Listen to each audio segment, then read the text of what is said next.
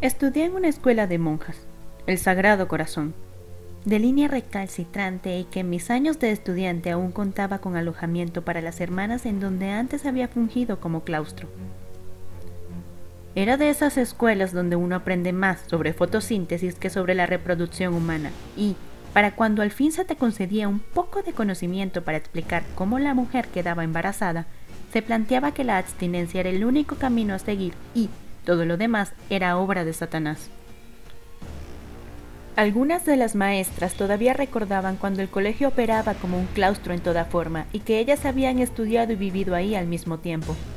La mayoría eran demasiado conservadoras y devotas, pero había un par que tenían una visión más moderna y amplia de la vida. En particular la maestra Trinidad, o Trini como le decíamos de cariño sus alumnas. Mi día a día era complejo. Verán, en las escuelas de este tipo tienen una actitud no muy amigable ante las alumnas cuyos padres están en proceso de divorcio.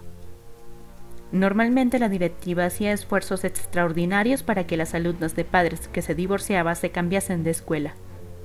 Ni pensar en aceptar alumnas con padres que ya estuvieran divorciados previamente. Yo estaba en un caso de estos, y aunque mis padres estaban trabajando a ver si era viable salvar su matrimonio, la información se convirtió en conocimiento público y yo tenía una presión especial por parte de todos aquellos involucrados en la administración de la escuela. Las maestras tenían una especie de marcaje personal conmigo, salvo por la maestra Trini, claro está. Un día, mientras tomaba clase de matemáticas, las cuales odio por cierto, me distraje un poco y la maestra, que era una de las que más me hacía la vida imposible, me pidió pasar a resolver un ejercicio al frente, con toda la mala intención, pues notó que yo estaba distraída.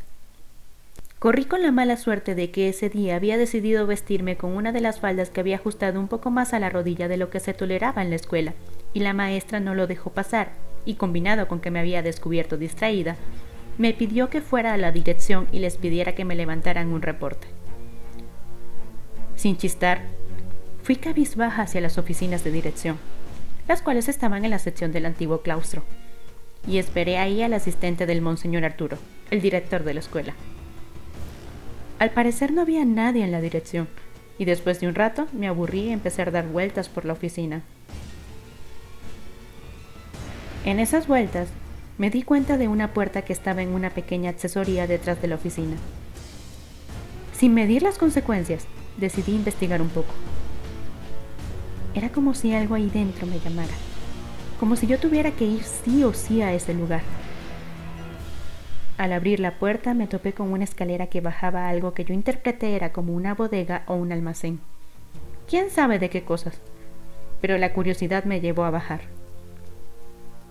Me asusté un poco cuando vi a una monja, con hábito y todo, recargada en la pared, con sus manos unidas en forma de plegaria y un rosario en la mano.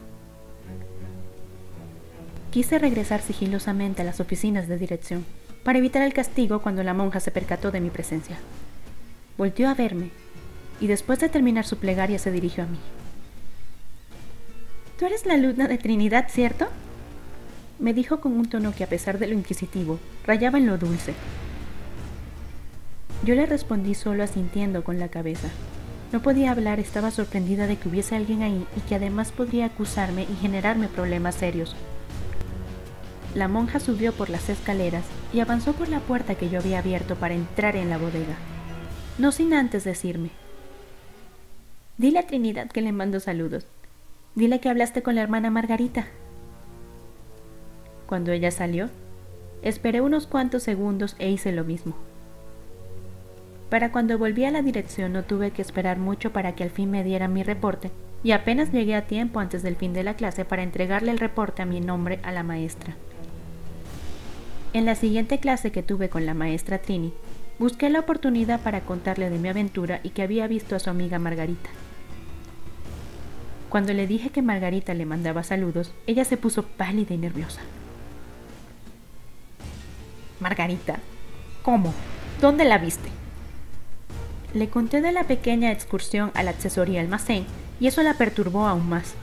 Me pidió que la acompañara a su archivero, de donde sacó un viejo álbum de fotos de donde se le veía muy joven, como de mi edad, y con sus compañeras. Señaló una de las fotos y me dijo, ¿Es ella? A lo que le confirmé que sí.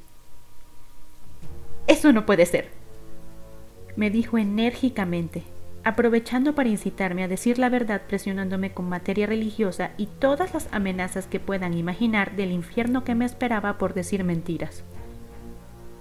Le reiteré que yo la había visto y, más resignada, me explicó por qué el exabrupto. Margarita era mi amiga y estudiábamos juntas. Su madre cayó muy enferma y a ella le dieron un permiso especial para ir a cuidarla, pues no tenía otros familiares. Su madre murió y cuando Margarita regresó estaba embarazada, producto de un encuentro con un muchacho durante el tiempo que estuvo cuidando a su mamá. Ya te imaginarás cómo la trataban, y ahí en la asesoría de la dirección es donde se llevaban a las muchachas para quitarles el pecado. No hubo muchos casos, pero sí sucedieron, pues tenemos claro que desaparecían cualquier cosa que estuviera ligada a su pecado. Margarita no resistió a verse deshecho de su bebé y se suicidó en esa misma asesoría. La historia que contaba la maestra Trini era aterradora. No le hago justicia con mis palabras. No volví a ver el fantasma de Margarita ni a ninguna otra monja con ese parecido descriptivo. Sin embargo, tampoco me volví a atrever a entrar por la asesoría de dirección hacia la bodega. Años después supe que cancelaron la asesoría porque más personas habían visto a Margarita al grado de que el personal de aseo simplemente no limpiaba esas oficinas. Me aterra pensar que si los restos del bebé de Margarita estaban en los muros de esa asesoría, ¿cuántas otras monjas habían sufrido este destino? ¿Y cuántos bebés están ligados desde el más allá a esta escuela?